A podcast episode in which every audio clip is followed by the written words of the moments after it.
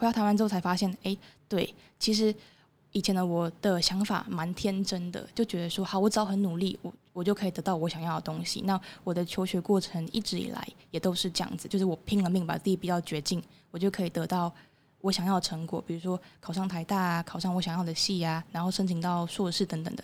但是有的时候人生不是那么的简单，就是它会有很多的变化，是你没有办法去预测，你也没办法去改变的。你的人生会从事什么工作？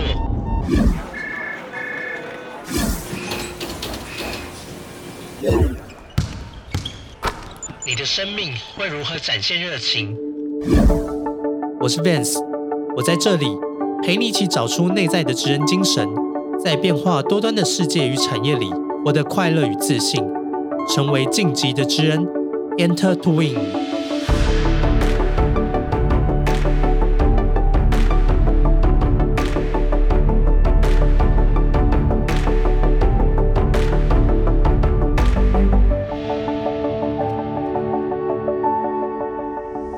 欢迎回到晋级的职人，我是维盛教育的顾问 Vance，陪你找到属于你的职人精神。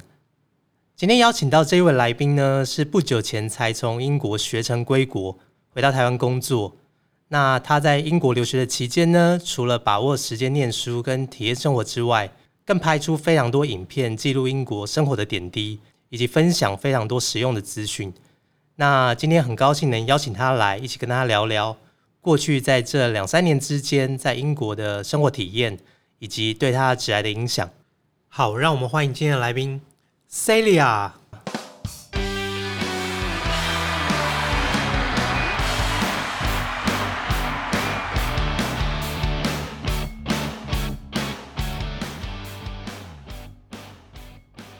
嗨，我是 Celia。嗨，Celia，今天很高兴可以邀请你来上我们的节目。哎。嗯，我也蛮开心，很紧张哎，第一次录 podcast。哎，Celia，你之前都是在英国留学嘛？你大概什么时候回到台湾的？嗯，我是去年的七月份左右的时候回到台湾。二零二零年七月。对，二零二零年七月。那这样总共你在英国待了多久的时间？嗯，我是一八年从台大毕业去英国念硕士，然后一九年的九月硕士结束，在英国工作。然后工作到隔年的大概五六月的时候，所以总共应该是两年左右。两年左右，对。哇，那其实也有一段时间嘞。你这样回台湾，第一件想做的事情是什么？有点好笑，就很想吃豆花。哦，豆花。对，在哪一家的豆花有有没有特定？还是说豆花都好，已经受不了了？豆花都好，因为其实，在英国蒸奶啊，然后嗯，一些什么咸酥鸡，甚至什么粽子都找得到。就在英国都买得到，但是豆花不知道为什么我怎么找就找不到。有没有学生就是尝试要自己做豆花？哎，可是不知道怎么做哎。有没有去研究那豆花的食谱？没有哎，但是我有研究怎么样做珍珠奶茶，就是那种亚洲超市买粉圆回来自己煮。嗯，对，了解。所以你回来就狂吃豆花？哎，也没有，大概吃一两碗就腻了。哦，满足了你思乡的情绪，这样。好啊，那一开始你可不可以先跟听众做一下你的自我介绍，然后包含你自己学经历的背景？好，嗯，我是在一八年的时候从台湾大学工商管理学系企业管理组毕业，然后马上就到了英国念曼彻斯特大学的行销硕士。那在一九年的九月课程结束，呃，留在当地的一间电商集团工作，负责美妆部门台湾市场。那在二零二零年的大概六七月的时候，因为家庭因素，所以就必须回来台湾这样子。那回台湾之后呢，也做了蛮多事情，就是呃也有去像管顾公司帮忙做行销的 planning。那现在的话是在金融业担任储备干部的工作。哦，所以你现在回来是在金融业担任储备干部？对，是蛮意外的，就是他不在我的 plan 里面，但是。对，因为你主要的专业是修 marketing 嘛，行销，对不对？对，就是我一直以来都是觉得我应该会走 marketing，但是，嗯，就是因缘际会吧，就现在到了金融业这样子。呃，什么样的因缘机会让你突然就是转到金融业？嗯，主要是因为我觉得怎么讲？我觉得我的人生就是，我觉得我缺什么，我就会去学什么。就比如说像今年年初的时候，我在广告公司工作，我那个时候没有太多的 user experience 的知识，然后也没有太多广告投放的知识，然后我就会去学那个东西。那现在的话，我是发现我在金融上面的知识其实蛮缺乏的，就很多东西我都不知道，所以就到了这个地方。哦，了解。其实金融业的 MA 啊，也是很多毕业生非常想要投递的一个职务。诶，您现在在金融业担任 MA 的这个角色吗？你可不可以大概讲一下这个 MA 的计划包含什么样的内容啊？要学习什么东西？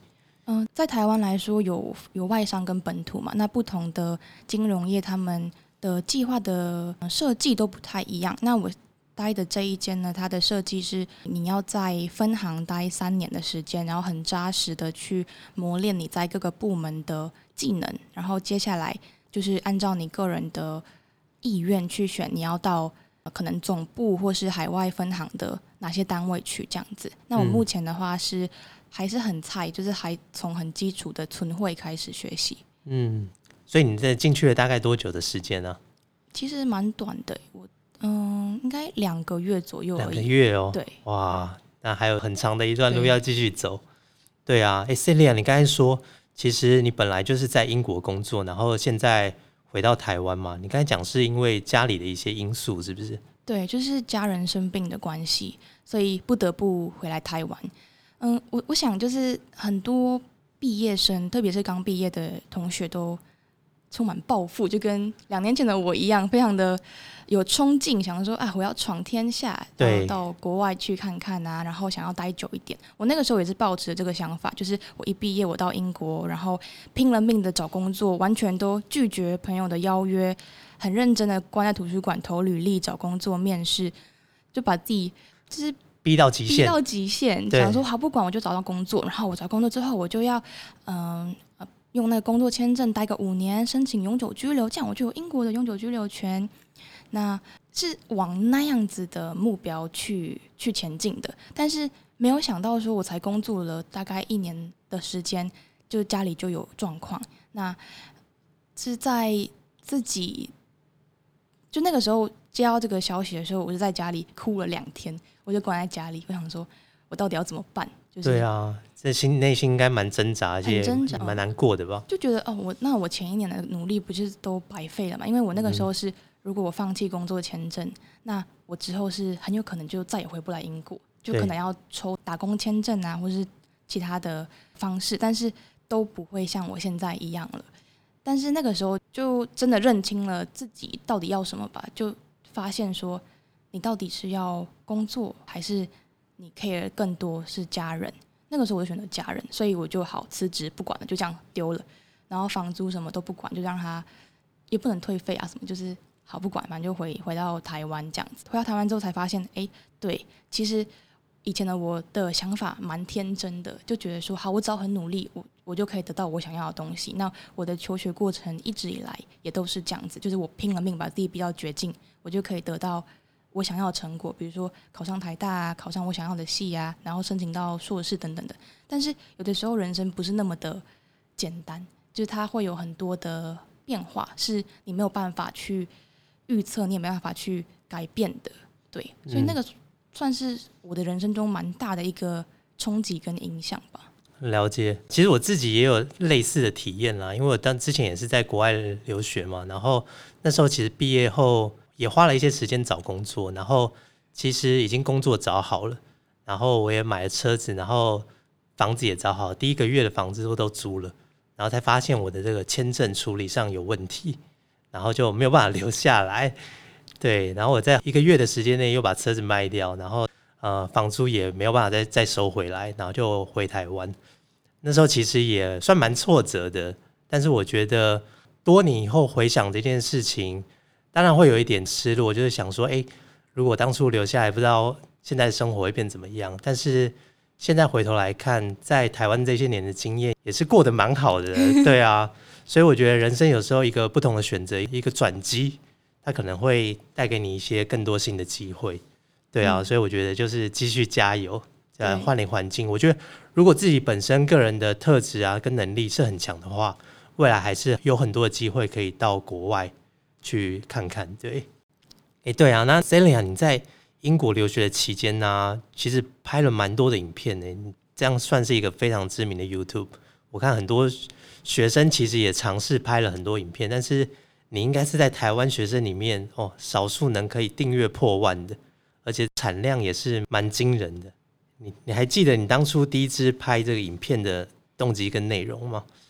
诶，其实我有点想不起来我在英国拍的第一支影片是什么，但是我记得我在比利时拍的第一支影片是什么，就是我会做这个 YouTube channel，呃，最主要的原因就是初衷吧，就是我大三的时候到比利时交换，那我觉得那个是一个一生难得一次的经验，所以我想要把这段。这个短短的半年在比利时的时光都记录下来，然后，然后另外一方面是我发现，其实，在那个时候是二零一七吧，那个时候其实资讯没有那么多，就特别是在比利时生活啊，然后可能像银行开户啊这些事情，在英在英国留学也是，就是在中文的资讯没有那么多，就可能用英文去找。那我觉得，如果我可以把这东西记下来，那就可以帮后面的人省很多功夫，就。也可以确保说大家获得的资讯是最透明、最直接的。我是抱着一个纯粹分享给大家做善事的那个心态在做这件事情，就比较不会让大家觉得好像是打广告或是怎么样。对，那个时候的心态是讲，就是第一次拍影片的时候，所以只是为了单纯记录这些资讯，然后想分享帮助有需要这些资讯的同学，这样。对对。哦，那你那时候应该整个拍摄的设备应该都还蛮简单的吧？对我那个时候是用手机拍，而且那个时候订阅好像才两百，就是两三百，两三百，其实对刚入门的应该也是已经蛮多的。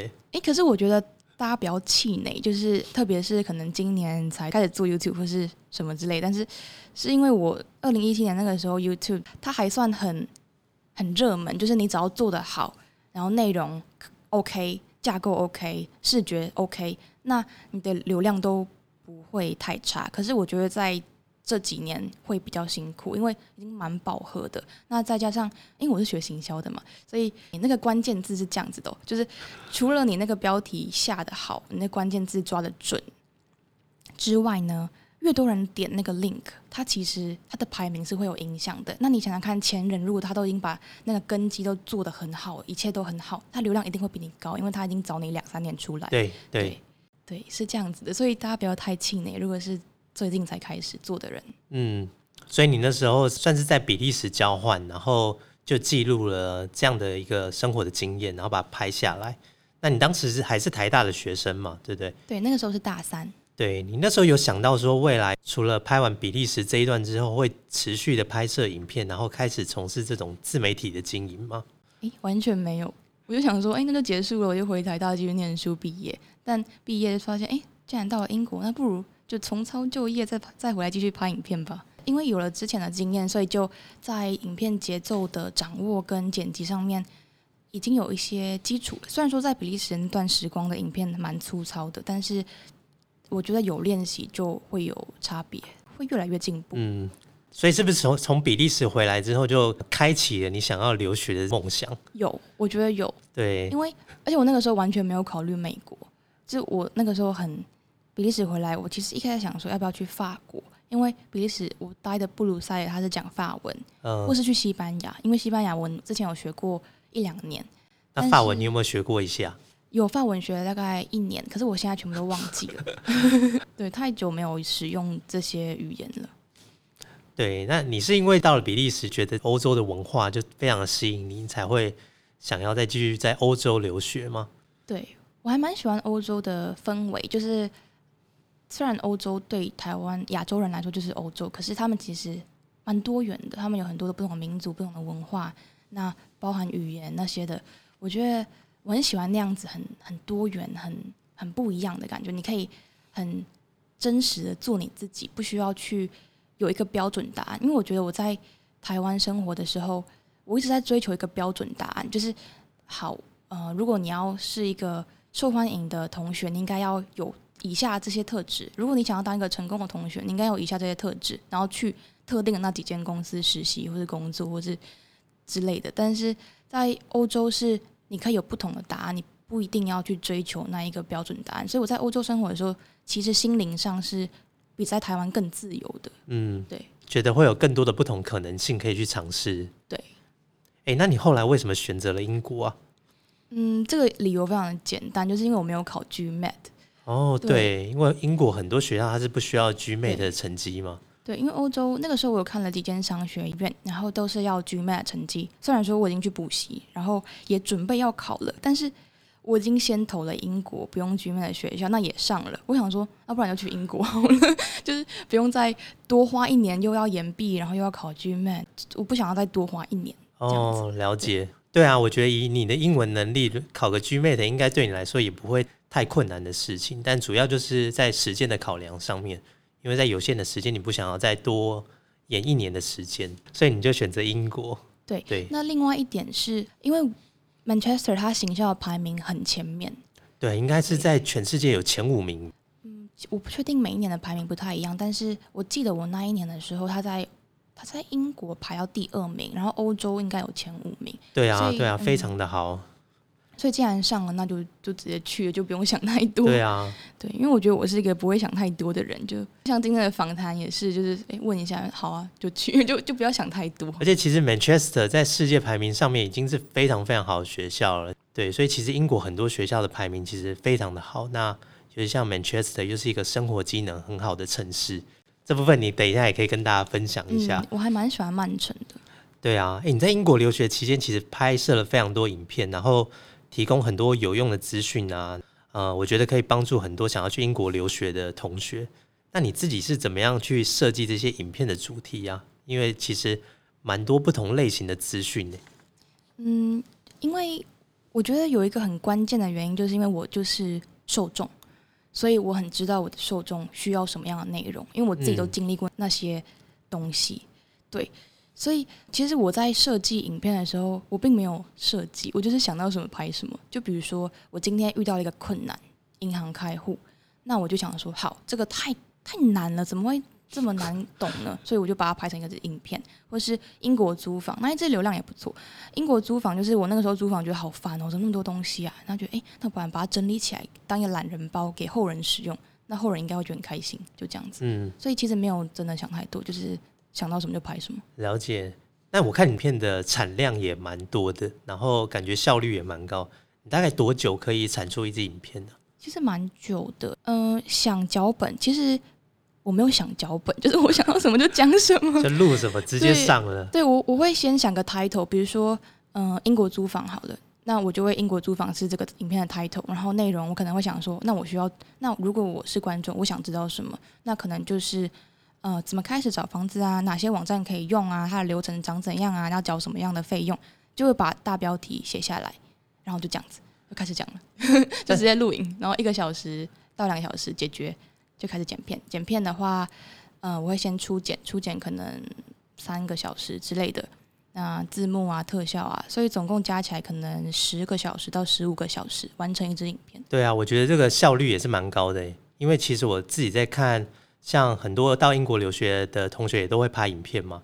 那我觉得你自己影片的特色就是你的逻辑性特别好，然后你在讲一些事情的时候也比较有条理，你会列点去一个一个跟大家分享有几点的这个原因，然后加上你的影片的制作上面啊，又有上一些字幕，让大家看起来吸收是比较轻松的。对对，我觉得是蛮有自己特色的。然后，如果你说只花了十个小时，我觉得好像也没有很久的时间呢。我觉得效率还蛮好的。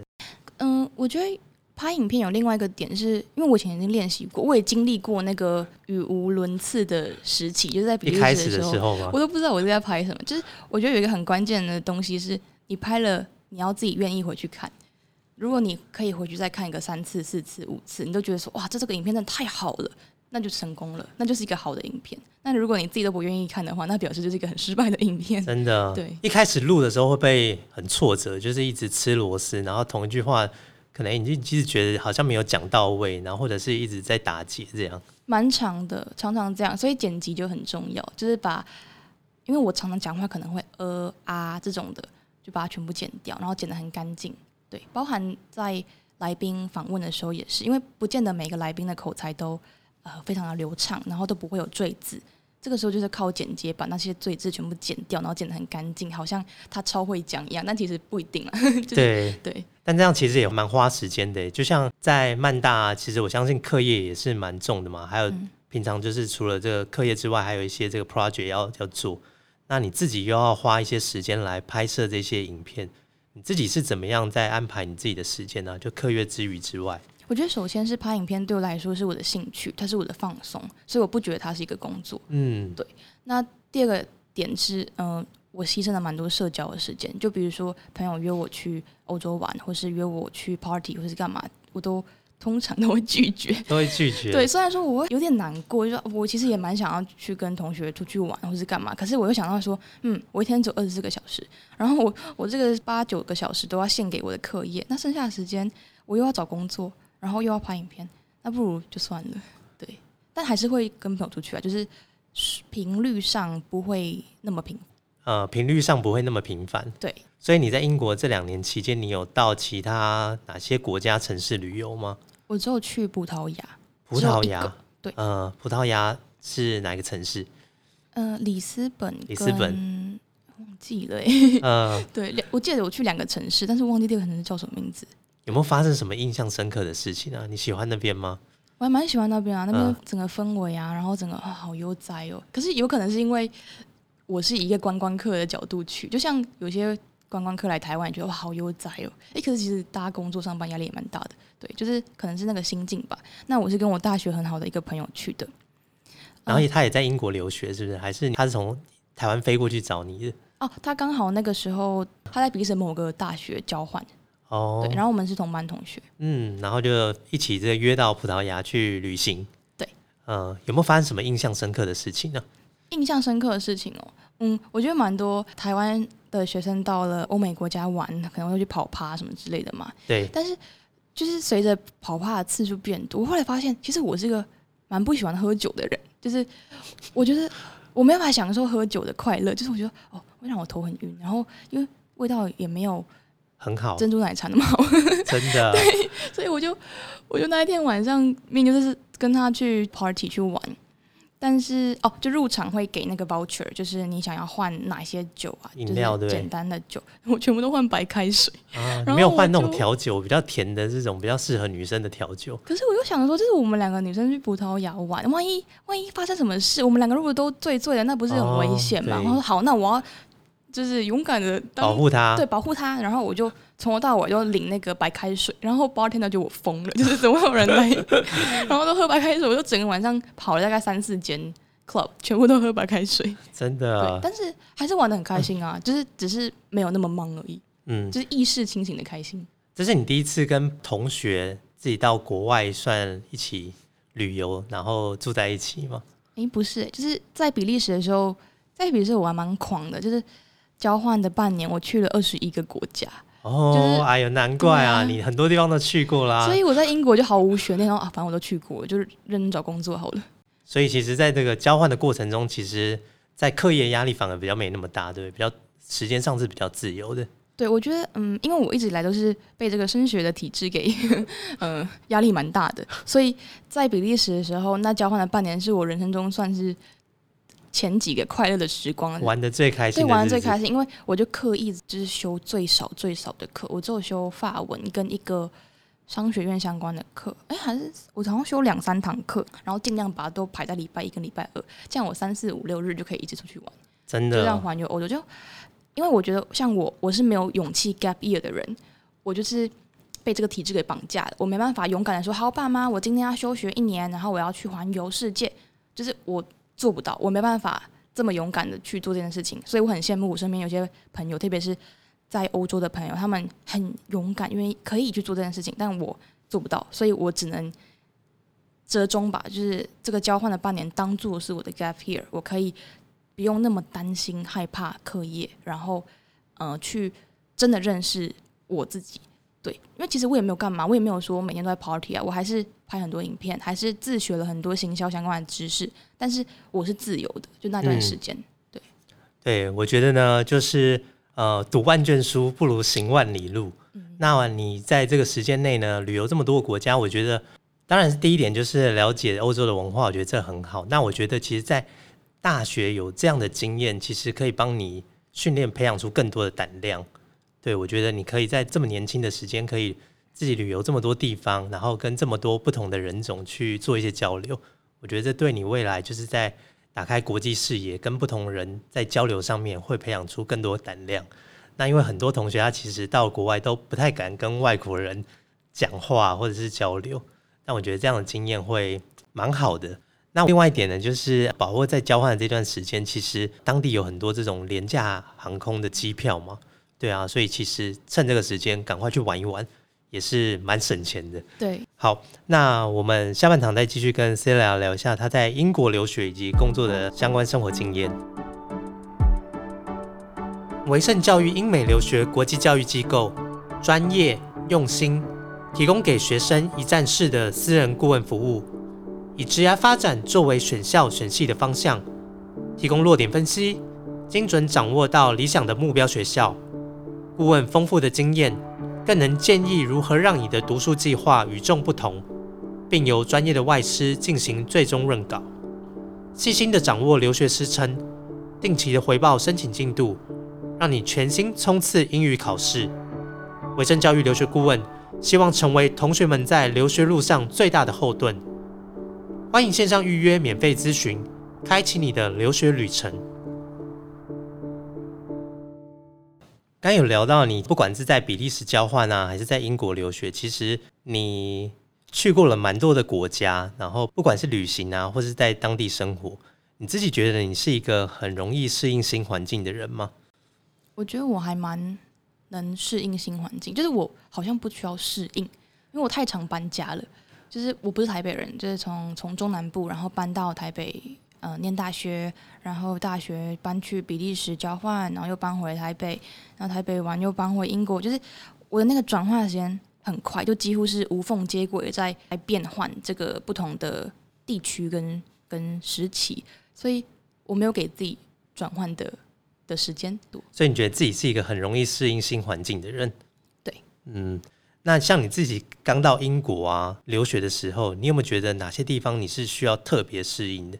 不管是在课业学习啊，或者是在生活上面？我觉得可能八九成不太需要特别转换或适应，但是有几个东西我觉得可以分享给大家，就是分成课业跟生活好了。课业的话，主要是因为上课像考试那些，很多都要写申论题。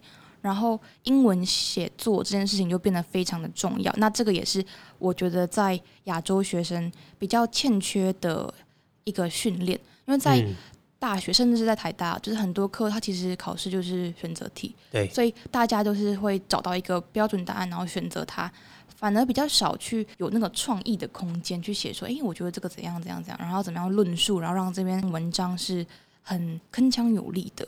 对，那在中文的写作跟英文的写作逻辑也差蛮多。中文是你要慢慢铺陈，然后有一个 flow，然后起承转合之类的。可是英文是你要开门见山，你第一句你就要跟人家知道说重点是什么这样子。对对，那这个是架构的部分。那文法上跟单字上面，我觉得也是非英文母语者可能需要加强的地方。对，如果当时的我有知道这件事情的话，我会。在大学的时候多练一下我的英文写作。那第二个部分就是生活上面嘛，生活上面我觉得要练习跟自己一个人相处，跟自己对话，因为很多的时候是你要跟自己独处的。那你如果是很耐不住寂寞，没办法跟自己相处、找事情做的人，那你可能会觉得有点有点痛苦。对，因为在台湾的时候很常是下课啊，就朋友一起去吃饭啊，然后去学生餐厅，然后去可能对面的。什么吃意大利面之类的聊天，但是在英国很多时候就是你一个人。那他们比较受西式西方教育的学生，他们也蛮习惯自己一个人去图书馆念书，自己一个人吃饭生活。对，这是我觉得东西方的一些差异。嗯，那在曼大应该也有很多一些台湾的留学生嘛，对不对？你们会一起这样出来吃饭吗？聚在一起吗？会啊，会啊。还是会，还是会，但是还是没有那么频繁，就对了。对，我觉得跟在台湾的生活比，没有那么频繁。哦，了解。哎，那你在英国里面有没有最常吃的食物是什么？意大利面，意大利面吗 因为？意大利面很简单又很便宜，就是去超市买意大利面丢到水里面，然后买那个酱倒下去就结束了。哦，自己煮。对，哦，大部分都是自己煮吗？大部分都自己煮。那如果是买就是外面的餐厅啊，或者是这种摊贩，你最常吃的东西是什么？burrito，就是那哦墨西哥卷。然后里面有包饭嘛，对不对？对对对对对，然后还可以加那个卤，对，好好吃。在台湾我不知道去哪里找哎、我都我目前还没有找到哦东区好像有几间东。区哦，对对对了解。可是其实英国的 burrito 不是那么的，，burrito。对，就是他们是英国版本 的，就英国他们有很多自己的版本的食物，像英国亚洲菜，我就觉得天哪！哎，我想要讲一个小故事，就是我那个时候刚到英国的时候，看到一间连锁餐厅叫瓦嘎妈妈，它就是 slogan 是受到日本启发的亚洲菜。然后啊，我跟我的朋友，因为我们刚到英国还不熟，哇，充满期待进去，哎，怎么全部都是英国人，都没有半个亚洲人？我们就坐下来，然后点了我们觉得应该是那样子的菜，然后点了几道。结果送来的时候就天哪，这是什么东西？完全就不是亚洲菜啊！这个是英国版本的食物，怎么一点味道都没有？而且最扯的是，旁边那一桌有一个英国的阿姨，她就看到我们点那个，她就说：“嗯，这个亚洲人点的一定很到地。”就跟服务生说，他跟我们点一模一样的。蛮有趣的。全部都被改良过了。对啊，对，所以其实你，在曼彻斯特应该也蛮多这种餐厅可以选择的嘛，对不对？蛮多的。嗯，也有一些亚洲的餐厅跟亚洲的超市之类的。对，但是亚洲菜普遍都蛮贵的，就是跟台湾相比，就比如说，呃，你可能吃一个便当，可能七十块、八十块，可是在那边就是四五百起跳。对啊，这个没有办法。你自己应该有呃抽一些时间到伦敦吧？有过去伦敦两次，哎，两三次。呃，你自己觉得嗯这是曼彻斯特跟伦敦在感受上面有没有什么不同？我觉得曼彻斯特像是伦敦的缩小版，就是伦敦有的，其实曼彻斯特也有，可是没有那么多选择，也没有那么大。嗯，对但是其实我自己是比较喜欢曼彻斯特，因为我觉得伦敦好多人哦，好挤哦，然后地铁好好拥挤，又很 又没有讯号。真的、因为很多想要去英国留学的同学啊，都会把这个伦敦当做是他的梦想的城市。哦，对对对对。对，有些人会这样子，嗯。那我可能就比较不不同想法吧，因为我会觉得，嗯，伦敦要花两倍的学费，诶，没有两倍啦，就是可能我有算过，就是如果我念伦敦，我同时其实那个时候我拿到伦敦另外一间 marketing 的 offer，可是嗯。我就算了一下，嗯，这个要花一点五倍的钱，值不值得呢？对，我就想说，嗯，这个真的有值得吗？但但是每个人不一样，可是有的人对伦敦有向往，那或是在伦敦有诶亲朋好友之类，那可能伦敦就蛮适合的。嗯，对但我个人对伦敦是还还好啦，就是旅游去就就可以了那种人。对，所以你自己是蛮喜欢曼彻斯特的。对我自己蛮喜欢曼彻斯特的。你觉得当地人怎么样啊？就是在跟当地人交往上面，感觉到他们是什么样，有什么样的特质吗？当地人哦，对啊，我觉得他们对亚洲的了解比我想象中的多很多。我会以为他们会不会根本没有听过台湾，然后也不知道亚洲的一些事情。但他们有一个男生，他很强诶、他说他的什么高中的论文写的就是研究国共关系。哇塞，英国人研究国共干嘛？对啊，然后我太妙了吧？我就会自我反省，我想说啊，那我对英国的了解是什么？嗯，就是 fish and chips，就是我对英国了解好少哦，跟他相比，对。诶，怎么样跟这种外国人交朋友啊？你要开什么话题，或者是有什么方法可以跟他们这样多聊一点？我觉得看你场合、欸，如果你今天是去一个比如说新创的媒合会好了，那你一定就是聊一些新创相关的东西啊。那如果你今天是去一个语言交换的场合，那就是跟他聊说，哎、你学中文学多久啊？然后教你怎么怎么讲，那你知道这个中文跟那个中文其实是不一样的哦，什么之类的，就是看场合。那如果是在健身房的话，那就是聊说，哎、你重训练的怎么样啊？就是外国人也是人，就是他也是有很多不同的个性啊，很多不同的兴趣啊，对。对啊，那有些这种台湾同学，他一开始到了英国，可能都会语言打结，就是学了很久的英文，哎，突然遇到外国人，哎，好像不知道怎么要讲什么东西。你有没有什么 tips 可以分享的？我觉得语言打结不是个问题，就是嗯你英文不好，不不应该是你交友上让你困扰太多的地方。因为我发现，其实跟外国人混得很好的，他们英文不见得很好，他们只是，很勇敢的说，嗯对。而且外国人他其实他们自己中文也不好，他们连中文都不会讲，就是不要想太多，就不要觉得啊，我万一讲错怎么办？他根本不在乎，他说不定根本不会发现。而且英国人的文法其实也没有多好，原来是这样哦。就像我自己中文的文法也没有多好。我有时候讲出来的话，我会觉得，哎、这个好像哪里怪怪的，可是我也没有发现哪里怪怪的。对，我觉得你只要很真诚的，不要带有利益目的的去交朋友，那自然的交往，我觉得这样就可以了，不用想太多，真的。嗯，啊，那在课堂上面，除了这英国人，你有没有认识到一些其他国家的人呢？有啊，我们班还蛮多各国的人，我觉得他们，哎，我不知道其他学校跟其他的班，但是至少我们班他有刻意的在打散不同国籍的人，就比如说我们班有来自希腊、呃马其顿，然后巴基斯坦、印度、孟加拉，然后美国、加拿大，其实蛮多元的，嗯所以你可以。有这个机会去认识不同的文化，所以我那个时候也把握了这个机会。我想说，嗯，难得可以有那么多国籍人，不如我就来采访他们好了。所以就拍了十支，就是访问不同国籍人的影片，这样子这个私底下跟他们交流的机会蛮多的吗？蛮多的啊。像什么分组报告，你是要一起去咖啡厅讨论，那个时候就可以聊天，或是跑趴、啊他们好喜欢跑趴哦。就是我觉得有一个原因是在欧洲，像比利时好了，他们其实没有什么太多的娱乐，就他们的娱乐可能就是晚晚上哦有开的店就是 bar 跟嗯，麦当劳没了。但台湾是，哎、你又有夜市，你又有 KTV，你又有电影院，就是很多选择。然后我们的捷运也都开到半夜，但是在至少我生活的生活过的地方，像 Manchester 跟布鲁塞尔，晚上有开的，通常就只有八。嗯，哎，那你自己在这个 program 里面最喜欢的一堂课是什么？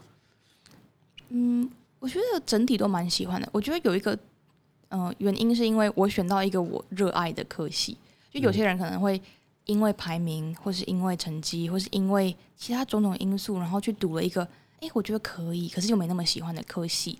对，但是我是因为我选 marketing，完全就是因为我很喜欢 marketing 而去选，我没有去想说，哎，那未来职业发展什么的，我没有想那么多，因为啊，我好喜欢 marketing，我想要了解它，所以我就去了。对，所以每堂课我都蛮喜欢的。那嗯、我觉得说有一堂课让我印象很深刻，是有堂课叫 CSR，他就在讲说社会企业责任。对，那堂课几乎没人选，就全班好像九个人之类的，因为大家都去选一些很夯的课，比如说 digital marketing，比如说 international marketing 那种。你工作真的会用到，而且你觉得哦，选起来很酷的课，我就选了这个很冷门的课，没什么人，就去上这个课，然后发现，哎，其实收获蛮多的。就是那个老师因为这个班没什么人，所以他很认真的在一对一的跟每个同学对话，去问他们的想法，比如说对这个 business case，你觉得他这样子有没有 ethical，是不是对的，是不是好的？因为很多时候，我觉得企业他们好好像在做善事，但是其实他只是在 increase 他的 brand value，他不是真的在做善事。嗯，然后客户是要避税之类的。对，但是这堂课他就教你说什么样的行为才是真正的有负责任这样子。嗯，对我那个时候最意外的是没有半个亚洲人选那堂课。对，就我发现好像这个议题在亚洲那个时候还没有那么的被重视。被重视。对，反而全班都是加拿大跟美国人，就嗯，蛮意外的。那个时候，对，对，但其实这是蛮重要的，在台湾的现在企业环境里面呢、是蛮重视的。对，然后我觉得很多的不管是台湾的企业，都是想要往 CSR 的方向去增加自己的品牌形象。那现在比较新的议题就是包含到的 ESG 对嘛 ESG，，ESG 的部分，所以我觉得其实这个议题也是未来在行销或者是品牌经营上面一个蛮重要的主题。然后很多学校也开始有专门开这样专业的课程，对，建议同学在选择行销上面有这样的一个分支可以去做考虑。对，哎，那你后来毕业之后啊，你就是花了蛮多时间在找工作吗？你你说你自己把自己关在图书馆，把自己逼到极限。对。那后来真的可以找到工作，你觉得你自己找到工作的原因是什么？有没有什么关键的原因？其实我一开始不知道，我不知道为什么，我只觉得我运气很好。嗯、但是我后来其实是一个同事给我的 feedback，我就问他说：“哎，你觉得我是什么样性格的人？”他说：“我觉得你是一个很沉稳的人。”啊哇，从来没有人形容过我是个很沉稳的人哎！我一直都以为我是那种乐观开朗、活泼外向的人，但我后来发现 我根本就不是，误会大了。对我一直以为我是那样的人，但我后来发现我根本就没有那么喜欢 party。我就发现，对我觉得能够让我找到工作的原因，应该是因为我很沉稳，就是我可以沉得住气，不要出去玩，可以沉得住气，大家都在聚餐聊天的时候，我关在图书馆做，很专注的往我的目标前进。我觉得应该是这个原因吧，嗯我还不确定啦，但是应该是吧。他应该是讲说你的整个人的感觉是让人家感觉沉稳的，但我觉得你这样的行为啊，应该是叫做自律。哦，自律，对，对那个字可能比较对。对，我觉得是自律，就是你是一个很有自律的人，你想要做什么事情，就会有计划的一步一步的按部就班去把它完成，然后会蛮坚持的。对，对，我觉得这个蛮厉害的。那在这个过程中，你自己有没有遇到什么挫折啊？在英国这几年的期间，嗯、挫折吗？我就有两个，一个是找工作上的，一个是自己家庭因素的。工作上的就是，唉签证 明明面试都过了，然后花了一整个礼拜准备那个 presentation 跟大老板报告，拿到 offer 了，结果他说：“哎、这个薪水没办法给你 Tier Two visa，所以所以就不能给你 visa。”但是他从头到尾跟我 promise 说一定会给我工作签证。嗯，对，那这个就是真的是，唉，就就是真的是没办法。真的没办法，对，因为那个工作应该是你蛮喜欢的嘛。那个是一个广告投放的工作，在一哦个英国的媒体代理商，就是它是一个纯英国公司，然后会录取我，跟我会讲中文一点关系都没有的那种工作。所以嗯那个是拿到 offer 的时候，我整个就觉得天啊，我成功了！就是我竟然可以找到一个不需要讲中文的工作，然后是因为我真的专业而被认可的工作，结果没有签证。你花了多久时间把这件事情放下来？哦，没有，因为隔天我就拿到另外一个 offer，所以就还好。哦，马上又来了一个及时雨。对对对，就是及时雨，而且那个 offer 也蛮好笑，就是我本来被拒绝了，嗯然后后来 HR 说，哎、搞错了，搞错了，然后就给我 offer，然后就是在我得知我没办法有签证的隔天。对对，上帝帮你关了一扇窗，就会帮你对开了一扇门。对啊，对，后来你就进到这个公司吗？对，嗯，好啊。那其实你在英国这个两年的期间，你觉得这些经历啊，对你人生有没有什么一些重要的影响？我觉得英国带给我最大的影响就是帮助我更认识我自己，就如同我前述所说，就是我一直以为我是很乐观开朗的人，后来发现我根本就不是，我是一个还蛮高敏感，然后又还蛮能跟自己相处的人。那这个重要的影响，我觉得可以分成三个层面，分别是家人、朋友跟自己。就是家人面来说，我以为我可以不那么恋家，我可以很勇敢的去嗯其他国家住很长的时间，然后没有问题。但是直到我家人生病，生了很严重的病，我才发现到说不行，我每天都做噩梦，而且我每天都好想回家。我才发现说，其实我不是我想象中那么勇敢，对。然后第二个层面是朋友面，就大学的时候，我很害怕得罪别人，嗯，就是有点像是想要讨好别人，想要让别人都喜欢我。但是我后来发现，到了比利时，到了英国，那边的人没有像我那样，就是他们觉得自己活得好就好，不需要去太在乎是不是被讨厌。对我记得有一本书好像什么被讨厌的勇气之类的，对，对，就那种感觉，就发现被讨厌那又怎样？那是他的事，又不是我的事，不要想太多，就是不是你的错这样子。然后，嗯、第三个就是关于我自己，就是就像我同事给我的 feedback，我是一个很沉稳的人，但是一直以来我都没有意识到这件事情，我我都一直以为我是一个很开心、很快乐，然后很享受社交的人，但是就是随着在英国跟自己相处、对话的时间变多，发现诶，其实我这样子活得蛮快乐的。就像我现在出社会的我，减少了蛮多跟一群人、一群人出去玩的时间，但是是这样的我反而是快乐的，反而是大学的我太常逼自己参加一些团体活动，然后让自己很有压力。对，以上这三个就是我觉得英国带给我三个很重要的影响吧。呃 c e l a 我觉得你分享的非常好。那很多学生呢，其实对于留学的想法，可能就是去国外，就是念书拿个学位，然后体验当地的生活。但以你刚才分享的这些经历来说，其实有很多对你重要的影响，都是在比较偏心灵层面以及自己个人成长的部分。我觉得这个是很多同学他是在没有去留学，他是想不到会有这样的一个改变跟成长。对，对，所以我觉得呢，大家在留学的期间中呢，一定要把握自己的时间，然后多多的去体验当地的生活，然后呢，检视自己是一个什么样的人，然后需要什么样的技能。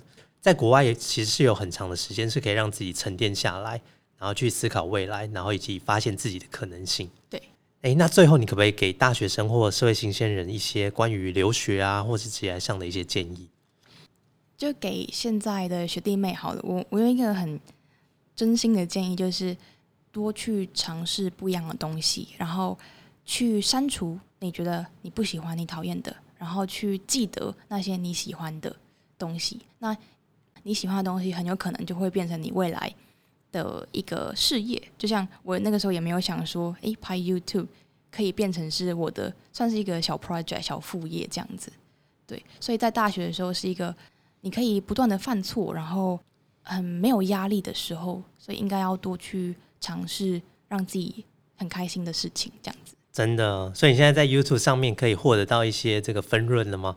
嗯，蛮少的，但是我觉得最更多的是，我每天都会有观众问我问题，然后跟我分享一些他自己的故事。哇塞！对，就是我没有想到说会到这个地步。我本来说可能哦一个月收个一两封，但是现在是每天。都会有人密我，然后都是陌生人，然后跟我讲他的故事，他他为什么来到英国，他为什么他的人生遭遇了什么事情？哇哇，我是对你来说是一个陌生人，你竟然愿意跟陌生人敞开心胸去讲这些事情，我觉得好意外哦。对，然后虽然说我的建议不一定百分之百正确，但是我觉得能够倾听他们的故事，能够去给他们一些我自己的。